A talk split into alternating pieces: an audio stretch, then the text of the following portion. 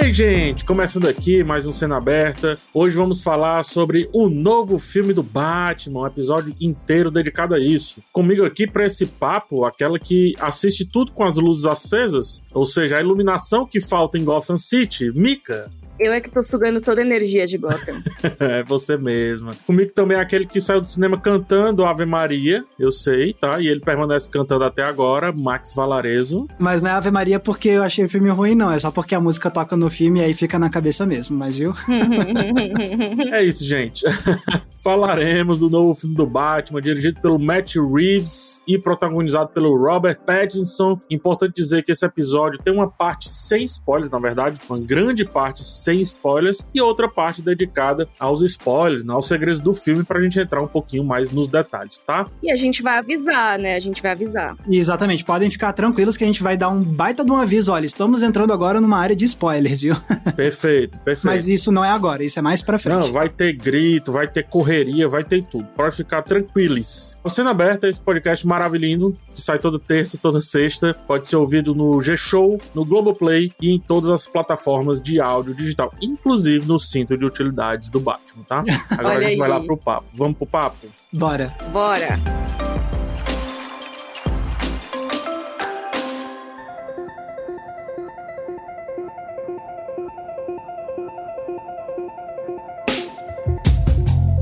É isso, gente. Tá aqui. Estou saindo das trevas da vírgula da edição, tá? Pra pedir aquilo que todo mundo já sabe que vai acontecer, né? Max, sinopse na minha mesa agora. Eu tinha esquecido disso. Faz tempo que a gente não faz episódio é, inteiro. É verdade, Esse é verdade. Cu, camarada. Olha, não, tá tranquilo, tá tranquilo. Vamos lá. Sinopse do novo filme do Batman de Matt Reeves. Esse é um filme que a gente acompanha o Bruce Wayne tá sempre lá isolado na sua mansão com o Alfred e acontece vestindo preto. Vestindo preto. Mas enfim, o que acontece é que você tá tendo uma eleição para prefeito de Gotham City até que começam a acontecer alguns assassinatos de figuras públicas cometidos por um certo charada. E aí ele vai deixando pistas pro Batman tentar resolver a questão e tentar salvar as vidas das próximas vítimas em potencial. E aí a gente vai ver, então, o Cavaleiro das Trevas querer parar o charada e nisso ele vai investigando e descobrindo muitas coisas sobre a natureza de Gotham City, não a natureza, é tipo a natureza, digamos, o espírito de Gotham City, o espírito corrupto da cidade. Porque natureza ali não sobrevive, não. É, tá? Não sobrevive, não, é só concreto mesmo. Quer dizer, até tem natureza, né? Porque é 24 por 7 chovendo nessa Gotham City. Né? Exatamente. Impressionante, gente. Gente, o hidrelétrico em Gotham City é sucesso, né? Sucesso. É o puro suco do neo-noir. Não é? Exato. É? Sendo que o pessoal não pôde fumar, né? Aí não tem o noir de fato, né? Mas enfim. Pois é, mas todo o resto tem praticamente, né? Tem o diário do detetive que está na noite e ele tem que descobrir a verdade. Mas é exatamente isso.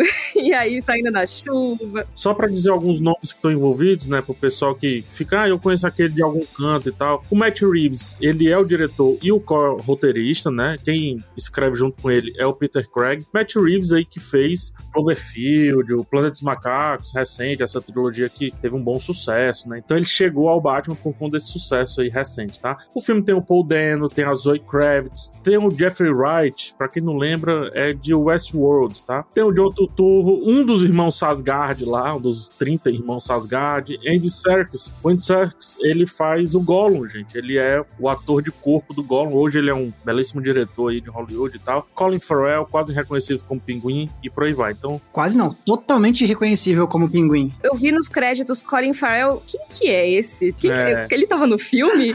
aí depois eu, caraca, ele era o Pinguim. É verdade, até a voz bem diferente tudo. Então, só para dar essa parte técnica, Max, por favor, Noir e também não Noir. E se você não falar de Blade Runner, eu vou aí em Brasília.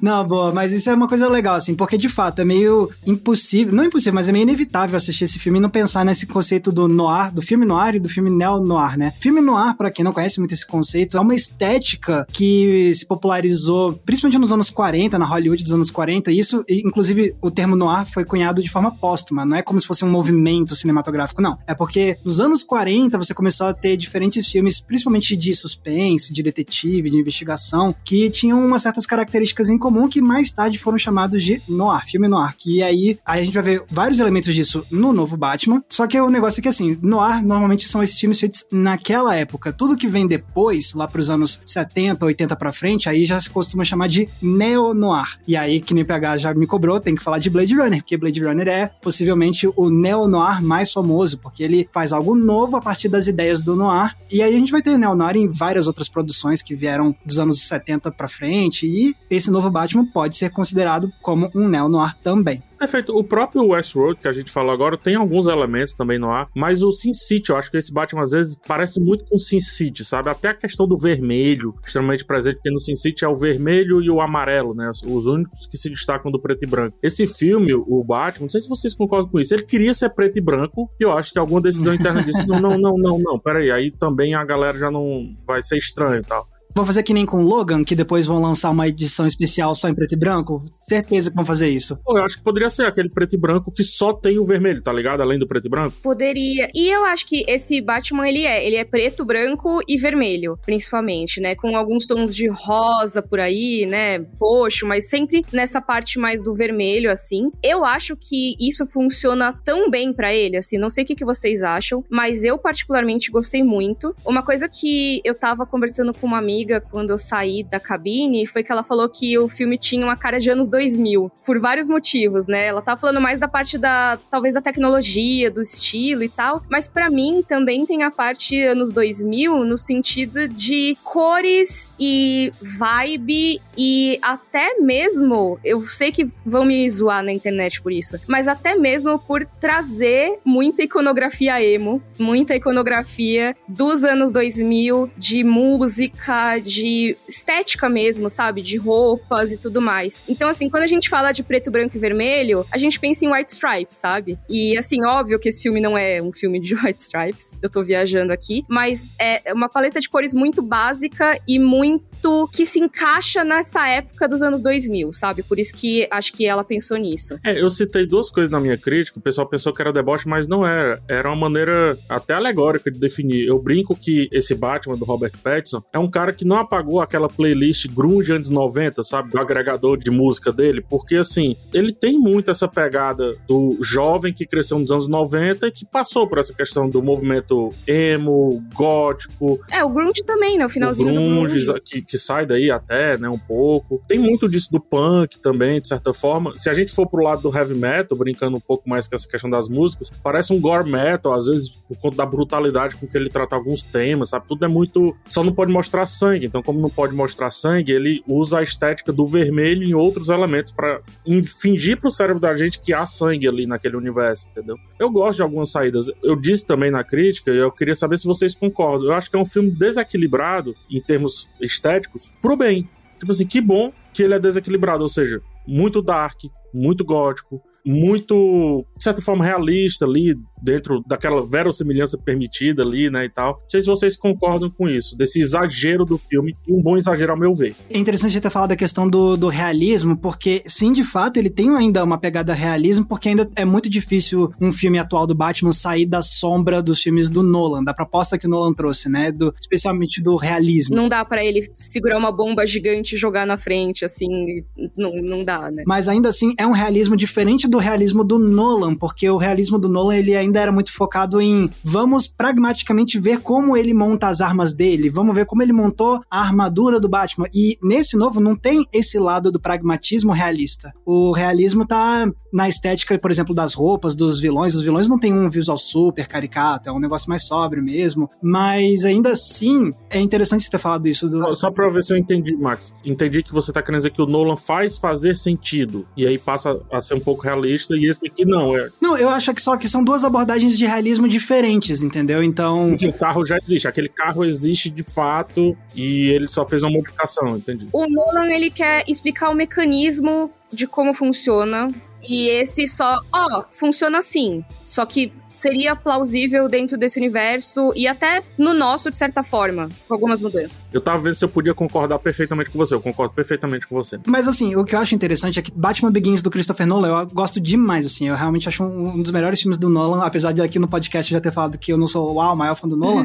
Batman Begins eu acho muito, muito bom. E assim, o Batman Begins do Nolan, mas o, você tem o realismo, só que, por exemplo, nesse aqui, o Matt Reeves, ele também encontra uma forma de dar uma estilizada um pouco mais, especialmente na forma como ele traz, por exemplo, a ideia do gótico, porque, por exemplo, eu acho que é muito importante quando a gente fala de Batman, é quase impossível a gente falar de Gotham City quase como se fosse um personagem, né? Você pega o Gotham City do Nolan, é uma cidade normal. É, é uma metrópole. Isso, a Gotham City desse novo filme é uma Gotham City mais estilizada mesmo, assim, que é, não chega aos pés de uma Gotham City estilizada nível Tim Burton, mas você vê que ela não é exatamente uma cidade que parece ter saído exatamente do nosso mundo. Também tem a própria, se você observar... Não, Gotham City que tem gárgulas, né? Prédios comuns têm gárgulas, né? Cara, Max, eu queria só interromper aqui, porque eu acho que isso que você falou é muito legal. Eu acho que esse filme, ele consegue ser um equilíbrio muito bom entre as continuidades que a gente tem do Nolan e do Tim Burton. Eu acho que ele consegue. O PH falou que ele é um equilíbrio, ele é desequilibrado, isso é bom. Eu acho que esteticamente sim, mas pensando nas outras versões do Batman que a gente tem aí para comparar, cara, eu acho que ele consegue ser um equilíbrio muito legal, porque ele traz essa parte mais realismo, pé no chão e tudo mais, mas ele não vai mostrar uma cidade normal, ele não vai mostrar tudo exatamente como na realidade. Ele até se permite Exagerado, porém não caricato, como o Burton, entendi. Exato, exato. Ele consegue trazer algumas coisas que são simplesmente legais por serem legais e que não necessariamente aconteceriam dessa forma se a gente estivesse falando de uma coisa muito extremamente pé no chão. Então, o Batmóvel, ele vai ficar fazendo a luzinha dele, vai ter alguém saindo do meio de chamas da explosão e tudo bem, sabe? Que é o tipo de coisa que, se você fosse pensar, ah, não, eu preciso fazer isso com completo sentido, totalmente verossímil, talvez não entraria. Mas ao mesmo tempo, não é aquela coisa de pode tudo, né? Então eu acho que ele consegue achar esse equilíbrio muito bom, até mesmo na estilização. Gotham, para mim, traz essa coisa do noir, traz essa coisa de, ah, tá sempre chovendo, tá sempre neon. Você tem cenas em clubes noturnos, né? Que aí é totalmente uma coisa de luzes contra luz. John Wick total. Me lembro de John Wick também. total John Wick. Tem um jogo que lançou recentemente chama Sifu, que tem uma fase que é inteira em uma balada, assim, sabe? E é essa mesma vibe do John Wick e que tem aí também no The Batman. Então, eu acho que eles trazem uma coisa que, assim, uma cidade grande, normal, ela vai ter vários tipos de ambientes. Ela vai ter a parte mais Gotham, vamos dizer assim, mas vai ter a parte mais jardins aqui de São Paulo, vamos supor, que é a parte mais, assim, chiquetosinha, bonitinha, sabe? Com muitas árvores e ambientes chiques. A Gotham de The Batman, ela é essa vibe, ela tem personalidade. E não do jeito que, ah, beleza, uma cidade assim não existiria, como no caso do Tim Burton. Então eu quis ficar um pouco nisso, porque eu realmente acho que é um equilíbrio que para mim foi muito legal ter visto. É, eu acho um design de produção muito, muito acertado, se liga? Eu gosto da questão do exagero e gosto que é um exagero, como eu tava falando, dentro dessa verossimilhança permitida pelo Batman, né? Por exemplo, a gente sempre tem na nossa mente que o Batman é tipo um inspetor bugiganga, né? Que ele tem várias traquitanas ali no uniforme e tal, mas o uniforme sempre foi muito slim do Batman. Até mesmo do Ben Affleck e tal, a gente não via tanta possibilidade de ter tantas tractanas como ele tem. Esse daqui não, o cinto é enorme. Ele tem uma bolsa tática do lado gigante, entendeu? E quando ele vai se disfarçar, por exemplo, ah, ele tá na moto, ele não pode andar com a roupa de Batman, né? Mas ele tá com aquele casaco todo cheio, assim, né? Um casaco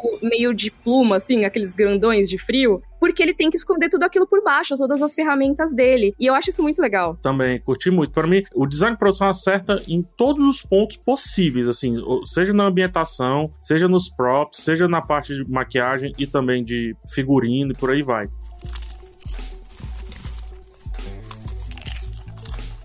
Mas o que eu queria perguntar para vocês é essa proposta do Batman, quer queira, quer não, iniciante. É, tipo assim, é um Batman que tá batendo na porta para entrar ainda num canto. Ele, porque o Batman daqui uns 10 anos, ele não vai bater mais na porta pra entrar em canto nenhum. Ele simplesmente vai aparecer dentro do local, né? Sim, ele vai brotar pendurado ali. Né? Exato, mas é um Batman que ainda bate na porta e pede permissão para entrar numa boate, por exemplo, como você tava falando. Vocês curtiram essa proposta um Batman mais. Não é pé no chão, não. É iniciante, maturo, por assim dizer também. Em construção, essa é a palavra palavra. Eu achei muito legal, porque realmente, de novo, eu não quero ficar comparando com Batman Begins o tempo todo, mas é porque, beleza, Batman Begins é o início do Batman também, mas é uma pegada tão mais diferente, né? Tipo, ele faz com tudo com tanta confiança e nesse aqui realmente parece que ele tá pouco a pouco descobrindo as abordagens dele, né? Qual é o crime que ele vai resolver, quem é a pessoa que ele vai salvar em determinado momento da noite, como é que ele vai adentrar em um lugar. Ele tem confiança na forma como ele faz isso, mas é, eu achei refrescante, sim, tipo, essa ideia de que, tipo, ele tá ainda aprendendo. Só antes da Mika falar rapidinho, Max, eu acho que essa comparação que você trouxe com o Batman Begins, ela é uma comparação boa para os dois filmes. Eu não acho ela uma comparação ruim para nenhum dos filmes. Geralmente as comparações são ruins, mas nesse caso, eu não acho que seja. Por exemplo, o Batman Begins, ele vê a origem do Batman passando veementemente pelo Bruce Wayne. O Batman do Matt Reeves 2022, ele vê a origem do Batman passando veementemente sobre o Batman. Eu até brinquei que na minha crítica é 99% Batman, mas aquele 1% é Bruce Wayne. Lá no Begins é o contrário, é o oposto. São visões diferentes que são completamente permitidas pelos quadrinhos, pelo material de origem. Até esse daqui é um Batman muito mais baseado no Longo Dia das Bruxas e no Batman Ano Zero, que é interessantíssimo, inclusive. Sim. Que traz os mesmos clichês, só que ele. Eu acho legal a comparação porque você vê o mesmo elemento sendo tratado a partir de facetas diferentes. Um com máscara e outro sem máscara, por exemplo. Eu gosto dessa comparação. Acho que é muito boa pros dois filmes, de verdade. Não, é, eu concordo muito. Eu acho que é isso. A gente tem esse filme falando sobre como o Batman, esse novo, né? Falando sobre como o Batman é o Batman. A máscara, é basicamente Bruce Wayne, né? Então vai existir um momento em que ele vai deixar de ser só Batman e vai se tornar alguém mais humano? Ou será que ele vai sempre ficar com essa personalidade, só se disfarçando de Bruce Wayne quando ele precisa ir em algum lugar como Bruce Wayne? Nossa, é muito massa mesmo, porque realmente, agora que eu me toquei, tem umas cenas em que ele, quando ele aparece como Bruce Wayne, parece muito mais que ele tá lá disfarçado de Bruce Wayne, né? O Batman disfarçado de Bruce Wayne. Nossa.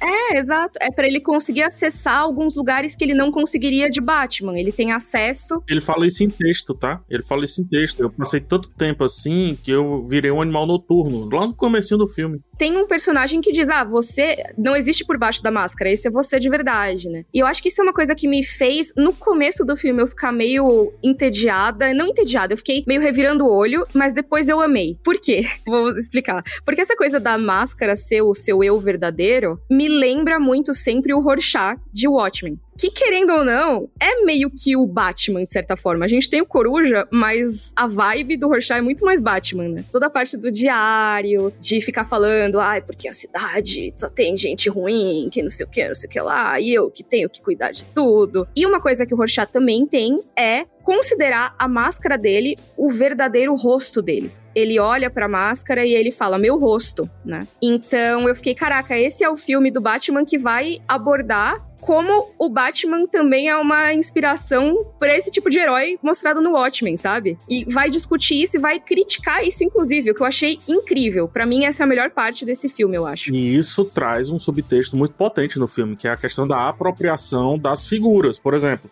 você cria uma figura de um vigilante e essa figura ela é apropriada. Ponto não necessariamente por quem você gostaria que se apropriasse dessa figura, né? Esse é um subtexto justamente por como o Batman se põe, como esse símbolo, esse elemento e etc. E também tem um assunto muito legal, enquanto você estava falando, eu tava lembrando, Mika. Quando a gente se descobre uma coisa, e lembrando, é o segundo ano, salvo engano, do Bruce Wayne como Batman, é o segundo ano, né? Então, ele se descobriu o Batman agora, recentemente. Quando a gente descobre algo, cara, eu pelo menos só quero viver aquilo. Por exemplo, quando comecei nessa carreira de crítico, cara, eu só queria falar sobre cinema, só queria viver cinema. Não, não, futebol, não, nada, nada. Só cinema, só escrever, só crítica de cinema, só vou ao cinema e etc. E depois a gente vai abrandando e vai, né, aderindo a outros costumes, a outras coisas, a outras culturas, por aí vai. Então tem essa pegada também da imaturidade do cara que, não, eu sou full Batman. Putz, o Bruce Wayne nesse filme odeia o sol. Uma cena simples, que tem um solzinho entrando assim, ele bota um, um óculos. Ah, pode ser. É porque senão ele brilha, pra... É, então. Ah, será que é uma piadinha com o lance de vampiro? Pode até ser, se for muito bem feita. Mas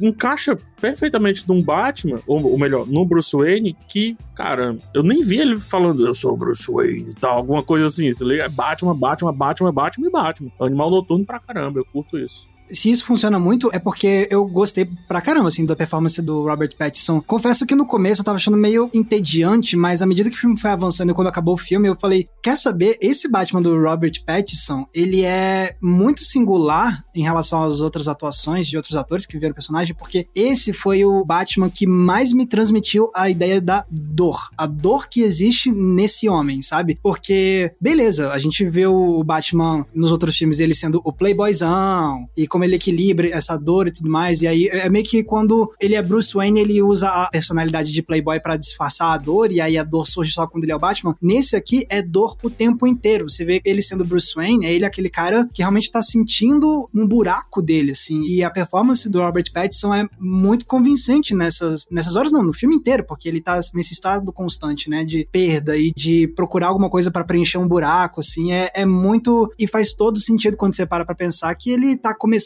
assim, na, na carreira de Batman, digamos assim. Ele ainda. Ele é jovem, né? Ele é jovem e, digamos, é o motor emocional mesmo do que motiva ele a fazer tudo, é essa dor, assim. Então, eu tava vendo uma entrevista com o Matt Reeves e que, e que se liga com algo que o PH tava falando lá no começo da conversa, que ele, quando ele pensou nesse Bruce Wayne, nesse Batman, ele se inspirou muito na figura do Kurt Cobain. E não à toa toca a música do Nirvana nesse filme duas vezes, né? O Something in the Way. Que é isso, porque ele pensou muito. Inclusive, ele citou um filme do Gus Van Sant sobre que com uma versão ficcionalizada do Kurt Cobain, que é o filme Últimos Dias, que mostra uma versão ficcionalizada do Kurt Cobain numa mansão meio, sabe, isolado. E aí a gente vê então esse Bruce Wayne aqui também isolado numa mansão e, e sofrendo e com aquele ar de pesado mesmo, assim, sabe? Então, nossa, acho que ficou bem único o Bruce Wayne do Robert Pattinson. Eu vou concordar com tudo que você falou, Max, mas eu não sei se necessariamente é por conta do Robert Pattinson. Por quê? Eu acho que esse filme específico não precisou muito de uma entrega muito elaborada do Robert Pattinson, mas sim de uma falta de expressão, de uma lamúria constante, etc. E o texto é que eu acho que colocou tudo isso que você trouxe, sabe? Eu acho que dá para chegar no mesmo caminho a partir de diferentes modos, mas eu não consigo ver necessariamente a construção do Robert Pattinson. Até do lado dele tem a Zoe Kravitz. Eu acho que ela tem uma construção muito mais interessante, dependente da atriz. Não, no caso, o Robert Pattinson. O que, para ele, Robert Pattinson, pro filme, para mim, é bom. para parar com esse negócio do, sabe, do peso que colocam no ator, do peso que colocam ali. Às vezes, o texto, ele vai à frente. Porém, o último ato, aí sim eu concordo perfeitamente com o que você falou com relação à entrega do Robert Pattinson. Porque quando ele, sem entregar, mas quando ele quebra um pouco a lamúria e vai um pouco mais pra ação, aí eu, opa, agora eu tô vendo o ator, agora, beleza, tivemos um rompimento. Então, um segundo filme, cara, eu acho que o Robert Pattinson vai detonar, assim, vai dominar pra caramba, sabe? Porque para mim é só preparação para uma grande atuação ainda, no meu ponto de vista, obviamente. Eu acho que eu concordo com vocês dois, assim, porque para mim vocês não estão muito discordando. Eu acho que ele se abrir mais como personagem, né, ele exigir mais o Robert Pattinson como personagem lá no terceiro ato, eu acho que também mostra como o trabalho dele é bom, porque se ele conseguiu ser contido nesse começo e conseguiu se liberar mais pro final e entregar pra gente, eu acho que realmente dá pra ver o potencial que ele tem. Eu, então concordo demais com o que o PH falou, mas também concordo com o Max, né?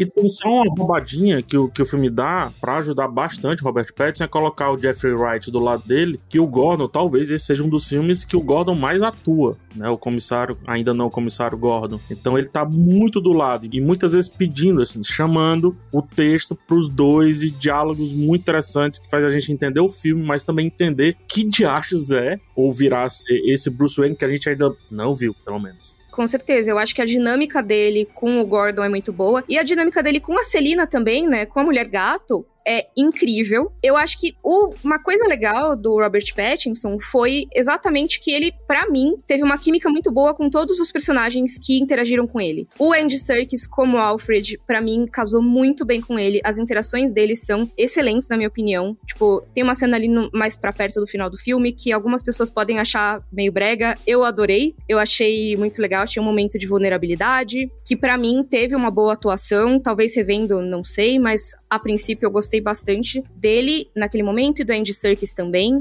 Como Alfred. E uma coisa que eu queria trazer, ainda puxando essa questão da lamúria, do isolamento e tudo mais, é que realmente esse filme me trouxe essa sensação, trouxe discussões em relação a isso que eu acho muito interessantes. Eu acho que, de novo, eu vou trazer o negócio do emo, gente. Por favor, não achem que eu tô falando ah, é emo só porque é o ator do Crepúsculo. Não é por isso. Eu acredito que a gente esteja trazendo na cultura pop agora muitas referências ao fim dos anos 90, começo e fim dos anos 2000, que foram uma época de revolta jovem, que não era uma revolta necessariamente muito que nem o punk era. Era uma revolta muito interna, muito contida. É, uma revolta da introspecção. Eu já, é o, Exato. É o punk. Eu já vi uma frase que acho que vai ser perfeito para você, Mika, nesse momento. Na virada dos anos 80 foi explosão, na virada dos anos 90 foi implosão. Pois é, que aí é isso, é a crise interna, né? Por isso que o emo, as pessoas zoavam, falavam, ah, o emo tá lá chorando, tá lá sendo emotivo, não sei o quê. E, cara, eu acho que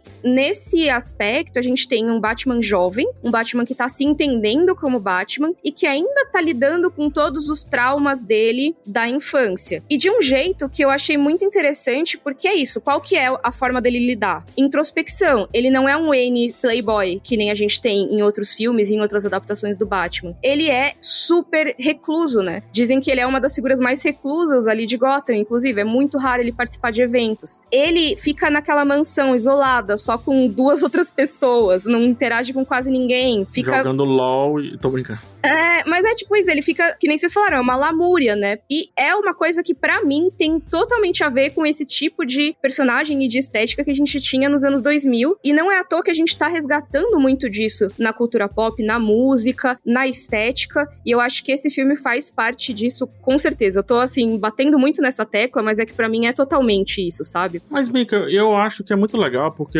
isso vai dar uma boa atemporalidade ao filme no seguinte sentido, tá? Os jovens do lockdown, tipo, jovens de 15 anos que viveram o lockdown e saíram do lockdown com seus quase 17 até 18 anos, eles aprenderam ali numa, numa fase importante da sua vida a viver em reclusão, tá ligado? Assim, então, talvez esse Batman vá soar para alguns jovens de hoje e para esses jovens crescidos do futuro de uma maneira mais impactante do que pra gente, que viveu um mundo extremamente aberto, tivemos que passar por essa questão do lockdown e que retomamos ou vamos retomar em breve isso, né? Eu acho que conversa sobre essa introspecção coletiva coletiva que a gente teve que viver, sabe? Eu, eu curto isso. Nossa, com certeza. E também o ritmo do mundo, vamos dizer assim, é uma coisa meio cíclica, as coisas vão sendo resgatadas, né? E você tinha ali no, nos anos 2000, pós 11 de setembro, uma década inteira aí de crise, de refugiados, tudo mais, uma pandemia. O mundo tá numa vibe decadente, vamos dizer assim, né, de humor. E eu acho que o filme ele traz muito isso também, sabe? Eu acho interessante pensar desse jeito. E todos os filmes do Batman, assim, você agora mais com esse, você pode analisá-los a partir da época deles, né? Você pega o do Tim Burton, ainda via-se um pouco a adaptação de quadrinhos como algo que deveria ser caricato. Depois quando a gente vai pro filme do Christopher Nolan, a gente vê muito essa questão da ameaça internacional. Então a gente vê um Batman indo lá na China pegar um cara para trazer para Gotham para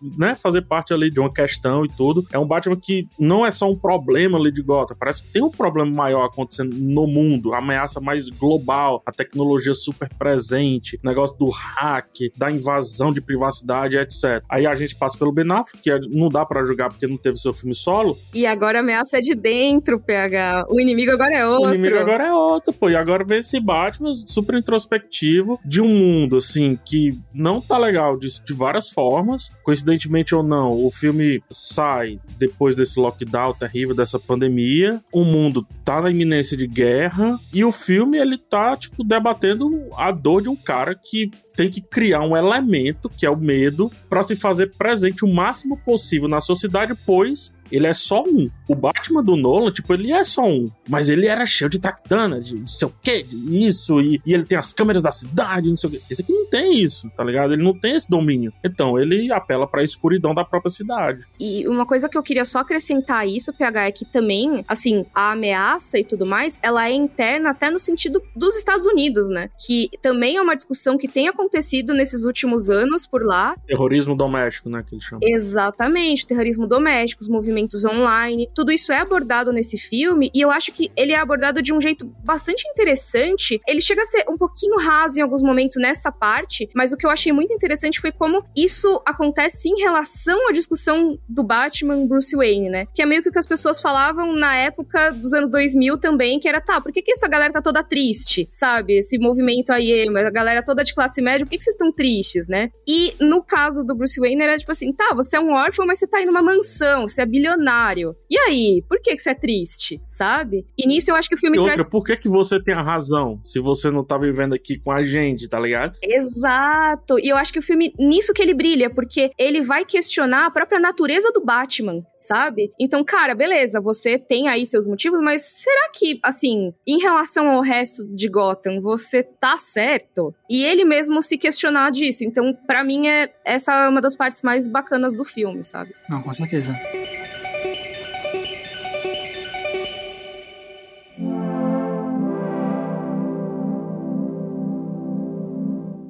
Então é isso, gente. Mas é importante dizer também, tá? Antes do aviso, rapidinho. Você pode pular para o minuto 39 minutos e 11 segundos.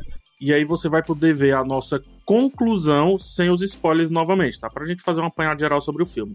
Agora, pessoas, fiquem atentas. Estamos entrando na sessão de spoilers.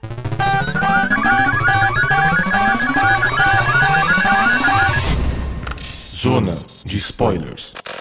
Gente, vamos lá. A gente estava entrando no assunto, por isso que eu puxei para essa zona de spoilers aqui, essa sessão de spoilers, porque e aqui vai a minha primeira reclamação do filme. A Mika, ela arranhou, eu não sei se nesse sentido, mas aí eu vou aprofundar e vocês me digam. Parece que o filme ele tá todo o tempo se segurando. Assim. Ele tem uma pegada meio zodíaco na investigação ali, de trazer vários símbolos e tudo, mas ele não aprofunda. Ele só é longo e aí parece que ele é além do que ele de fato é, entendeu? Mas ele não aprofunda e tal. Essa questão que a Mika falou, cara, como eles perdem a oportunidade de falar sobre toda a questão do Batman, Justiça versus vingança e tudo mais, sabe? Enfim. É impressionante como esse tema tá no filme, mas eles não aprofundam, né? Eu acho que todos os temas que são trazidos são muito legais sabe? Então, poxa, a questão dos incels, né, que não é exatamente incels, mas assim, de movimentos online revoltados que acabam se organizando para atentados, então seja QAnon, seja o negócio do Pizzagate, sabe? Todas essas coisas que são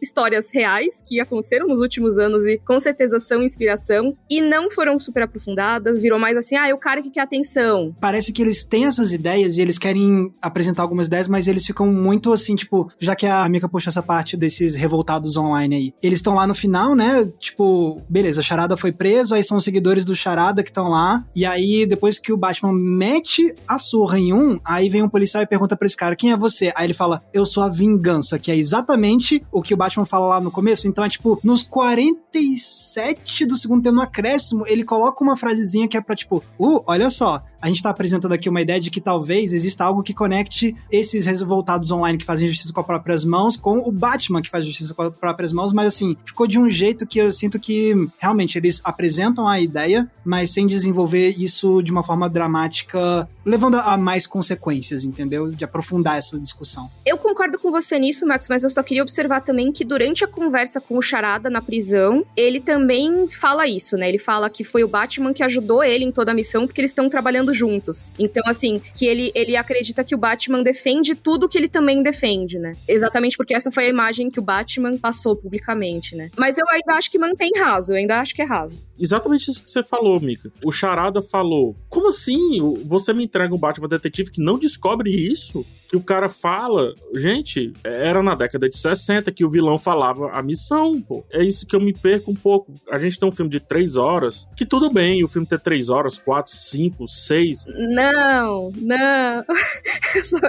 eu tô brincando. Se tem necessidade de ser longo, beleza. Mas esse filme não precisava ser tão longo assim. Se você vai colocar no final o vilão para dizer algo que o detetive Batman não descobriu, cara, faz em, em, uma hora e meia que é uma linha de diálogo, entendeu? E parece sim que o filme ele tem um, um cabresto, assim, que quando ele vai entrar no assunto específico, o filme ele queria alguém ali envolvido, queria discutir a questão do bilionário que vai no underground da cidade bater na galera. O filme queria discutir isso, mas aí não foi. Isso é tão evidente, é tão evidente como ele queria criticar a própria ideia do Batman, como ele queria criticar como a ideia do Batman tá intrinsecamente intrinsecamente associada da maneira como ele é apresentado ou lido pelas pessoas, e muitas vezes, não tô falando que o Batman em si é, mas assim, a ideia dele na cultura pop é intrinsecamente ligada a ideias que são compartilhadas por determinados grupos que fazem coisas que a gente considera terrorismo doméstico, por exemplo. E assim, eles queriam colocar isso no filme, tá evidente, na minha opinião. Só que eu acredito eu, isso aí também é chute, tá? Não sei. Que rolou um, ou, oh, gente, por favor, a gente não pode fazer isso no filme. Eu também acho, assim, tem um diálogo do antes do beijo do Batman com a mulher gato, né? E tem um diálogo que ela pergunta: "Cara, mas tu realmente entende as paradas que a gente vive?" Tipo assim, certeza que você nasceu rico, né? Ela fala isso. Certeza que você nasceu rico. Eu acho que esse Batman desconsidera o Superman do Não, é outra continuidade, é outra continuidade. Nolan, do Zack Snyder. Do, do Zack Snyder. É outra continuidade. É toda a parte, né? E sendo assim, Mika, uma discussão que já teve algumas vezes nas HQs, existem pessoas que estão nas sombras e existem pessoas que estão na luz. São caminhos que não necessariamente são opostos. Você pode chegar numa cidade indo por dentro da cidade ou indo pela rodovia. Você tem dois caminhos sempre, entendeu? Um é mais demorado, um é mais difícil, um dói um pouco mais. O outro você simplesmente vai reto, é mais fácil, tem mais encontro com a luz, vê o pôr do sol e etc, né? Então o Superman é esse cara, tipo, é essa esperança da luz. Colocar finalmente o Batman como a esperança nas sombras e não só a esperança necessária, mas a esperança dentro daquele local ali de dor, de sofrimento, de, do gótico que o Max trouxe muito bem, ao, e você também, questão do M e tudo. Eu acho isso sensacional. Tanto que a luz não é uma luz para iluminar de fato. É a luz é vermelha. Luz, é uma luz vermelha, tá ligado? É uma luz do, é a luz da porrada, é a luz do sangue, é a luz do, da dor, de novo, falando isso, né? O filme não tem luz direta. Toda a luz do filme é indireta. Tem cenas que, mesmo de manhã, a iluminação vem das janelas. Tipo, não tem um spot. E com a cortina meio fechada. Exato. Tipo, não tem um spot whatever nascendo do nada, tá ligado? Ah, mas metade da cara do ator tá no escuro. Então, é isso mesmo. É isso mesmo, porque ele tá no escuro. E assim, é isso, né? Como você representa uma pessoa que está na condição psicológica que o Bruce Wayne está? Desse jeito. Então, para mim, assim, a iluminação, a fotografia desse filme são parte dos destaques. A trilha sonora também, eu acho que traduz muito disso que vocês falaram também. Tanto de trazer a vibe Nirvana, também trazer a vibe mais introspectiva, que é necessária. Eu acho que traz uma vibe cristã, assim, que. Sim. Quem tá falando sim. é o PH, tá? O grande herói cristão, o grande símbolo, ele termina em sangue, né? A história dele, digamos assim. E aí coloca na cabeça do cristão muito essa questão do lamento. Né? O lamento é muito presente. A música Ave Maria é um lamento quando é cantada. Ave. E aí trazer isso pro filme eu acho muito forte, porque talvez o Batman seja esse cara que se sacrifica pela galera ali, tá ligado? Mais até do que o Superman. Porque no do The Dark Knight é um Batman que se coloca como vilão, porque diz: tá, é isso que a cidade precisa, assim sejamos você é assim, você é esse cara que eles vão caçar e etc. E aqui ele nem precisa dizer isso, ele apenas diz: ok, a partir de agora eu vou ser tudo que essa cidade precisa. Não só você tudo que a cidade precisa, eu vou mudar a cidade, né? Uma coisa que me deixou muito aliviada nesse filme foi a candidata não ter morrido. Porque eu achava que ela iria morrer e eu já tava preparada para que isso acontecesse, para meio que ser aquela coisa cínica, sabe? Aí não tem chance de mudança mesmo, ou então ela seria parte do esquema de corrupção, sabe? Eu já tava pensando, ah, que droga. Na verdade, aparentemente, né? Não. Ela continua. E para mim, não é só que o Batman ele vai se encaixar a Gotham, mas eu, pelo que eu entendi nesse final do filme, essa questão da esperança, ele vai, a partir dos escombros de Gotham, buscar algo novo. Que, óbvio, não vai deixar de ser Gotham da noite pro dia, assim como ele não vai deixar de ser o Batman, não vai deixar de ser o Bruce Wayne deprimido lá e tudo mais mas existe uma chance de mudança, que é a tal da esperança, né? Então eu gostei muito dessa decisão que eles deixaram no final, de manter a candidata viva, de ter uma iniciativa de mudança ali, que pode representar algo bom pro futuro. E aí no final traz o Coringa, né? É, pois é, aí isso vai piorar tudo de novo. Ah, cara, eu, tava, eu já tava pensando, ah, será que eles vão mandar essa de dar uma pista de que tem o Coringa? E eu pensei, ah, eu vou ficar com toda preguiça se isso acontecer, e foi exatamente o que aconteceu. Eu não consegui ficar muito empolgado, não, mas enfim, ok. Mas eu acho que esse Coringa, ele. Não sei, me parece muito óbvio ver agora, sabe? Porque também termina com o pinguim, é importante dizer isso. O pinguim vendo o vácuo de poder que ele pode literalmente entrar ali, dominar, e também tem um assunto assuntinho rapidinho, porque tem a questão das famílias e tudo, a questão da corte das corujas, né? Só que precisa de um Batman já mais amigos, digamos assim. Então tem muitos caminhos, acho que ficam muitos caminhos abertos. Existe uma especulação do filme do Pinguim, para não ficar datado, isso aqui a gente tá gravando no dia 2 de março, tá? Então, só para ficar registrado. Eu acho que é um filme que deixa finais abertos, mas ao mesmo tempo, para mim, eu vejo também como um filme, tipo, ok, se for só esse, entendi, entendi, Batman, tô ligado, saquei o que é que você vai fazer daqui pra frente, show, abraço, sucesso aí, cara, pra mim tá certo.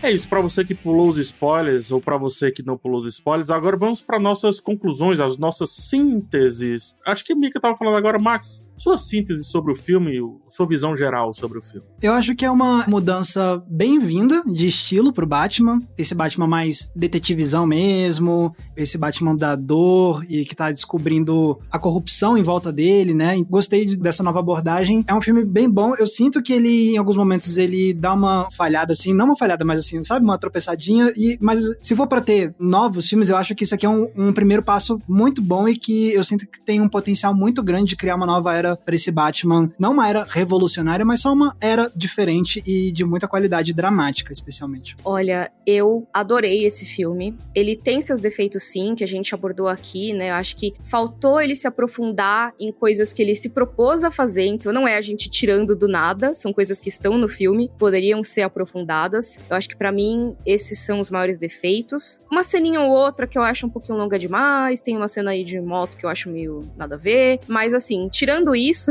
eu gostei muito desse filme. Ele foi um filme que me fez ficar mais interessada ainda pelo Batman, que é um herói que eu já tava meio de saco cheio, confesso. E ele me fez retomar esse interesse pelo personagem. Eu gostei pra caramba disso, de ser um filme mais focado no Batman e menos no Bruce Wayne, como o PH falou na crítica dele, que ele disse. E uma coisa que eu gostei muito foi a parte visual dele. Eu acho que a iluminação, como a gente comentou aqui, é excepcional para criar esse estilo do Matt Reeves do Batman, que eu acho muito importante. É uma coisa que eu sei que rola a comparação Marvel DC e isso não é o que eu quero fazer aqui, tá, gente? Mas uma coisa que eu sinto muito quando eu vejo filmes da Marvel é que eles muitas vezes não têm uma linguagem visual própria. Alguns têm, alguns não, mas muitas vezes eles deixam de ter, fica uma coisa muito mais neutra. E eu gosto muito quando um filme tem uma personalidade dele. Eu acho que esse é um caso desses. O Batman do Matt Reeves tem esse estilo visual que para mim foi muito bem aproveitado. Eu acho que tem cenas que utilizam muito bem a questão da luz ou a falta de luz e são algumas das cenas mais empolgantes do filme para mim. Tem cenas que tem elementos que fogem daquele realismo quase que obrigatório que a gente tem em alguns filmes e se deixam ser engraçadas ou interessantes, sabe? Aquela coisa meio do curiosa, diferentona, tem umas piadas internas para quem gosta do personagem ou dos vilões. Eu gosto disso, eu gosto que ele se permite de vez em quando sair da lamúria que a gente falou aqui para trazer algumas coisas, mas sem ser um filme com piadinha sarcástica o tempo todo. Eu acho que ele consegue trazer humor em alguns poucos momentos que são legais, mas não sai do que ele se propôs a fazer. E para mim isso é uma das maiores coisas desse filme. Então eu curti muito. Eu acho um filme muito bom em termos de ser um complemento. Gente, é o nono filme solo do Batman. Socorro. Fora as participações em outros filmes de grupo e etc.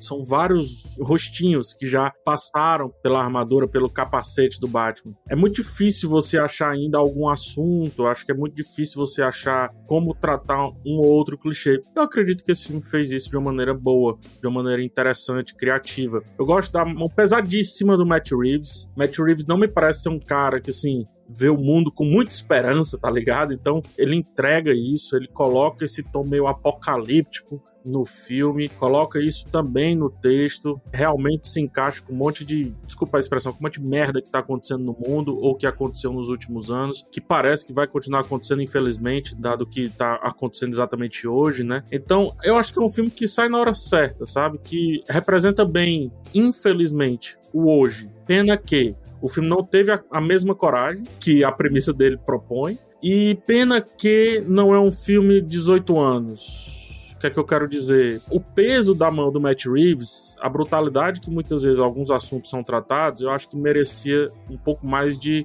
visceralidade. E o filme ele não conseguiu ser visceral 100%. Mesmo assim. Nossa, ele se encaixaria muito com uma coisa de público mais 18. Eu concordo demais. Desculpa te interromper. Concordo. Nem que tenha um corte, acho que seria o suficiente. Mas ainda assim, é um Batman que traz um complemento muito legal. E o melhor de tudo, cara, sem negócio de respostinha, sabe? Tipo, respostinha para o filme tal, respostinha pro diretor anterior, é alfinetadinha, não sei o que, não. É um filme que constrói a sua própria rua, a sua própria estrada e vai traçá-lo daqui, daqui por diante. Quem quiser que venha junto, quem não, paciência. Então é isso, eu acho um filme bem potente, bem potente mesmo, muito bom. Poderia ser um pouco mais visceral, sim, mas muito bom ainda assim.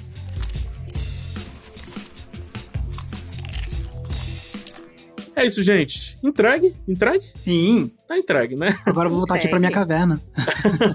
É isso.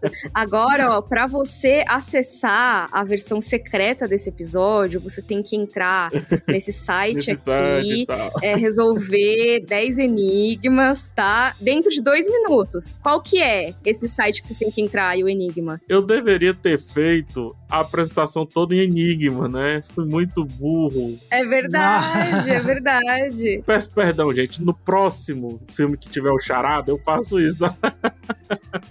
Mas, Mico, você ia dizendo como que a gente descobre os enigmas de Miriam Castro? Pois é, você vai pra um site que tem um animal alado, azulzinho assim, e lá você vai pensar, o que tem três N's no final? lá você encontra, é Mikan com três N's no final, meu usuário. Vou resolver o enigma aqui, porque eu não quero que vocês deixem de, de me seguir por lá, tá? E no meu Instagram é underline Miriam Castro, no YouTube é Mikan também, esqueci de falar. Perfeito. E Max, os seus enigmas, onde a gente encontra? Vocês podem encontrar os meus enigmas no meu canal no YouTube, que é o Entre Planos, tudo junto. E nas redes sociais, tanto o Twitter quanto o Instagram, é a mesma arroba que é Max Valarezo com um Z somente. E você, PH? E eu, você encontra PH Santos no YouTube, no Twitter, no Instagram e olha só, no TikTok, hein? Então dá uma olhada lá. Eu quero falar uma coisa que me esqueci de falar também no meio do programa, rapidinho. Eu me identifico muito com o Bruce Wayne só querer vestir preto, tá? Porque teve uma época na minha vida que minha mãe até perguntou pra uma prima minha: tá acontecendo alguma coisa errada com meu filho? Porque ele só tem roupa preta. Será que tá acontecendo alguma coisa? Então me identifico muito. Tô contigo, Bruce Wayne. É isso, Quer dizer, gente. então, que você é o Batman. É isso. Posso ter sido um dia. Aí você encontra esse podcast no G-Show, no Globoplay e nos outros agregadores aí de podcasts, de áudio digital e por aí vai, tá? A gente se vê numa próxima edição. Forte abraço a todos vocês e tchau. Tchau, tchau. Tchau, tchau.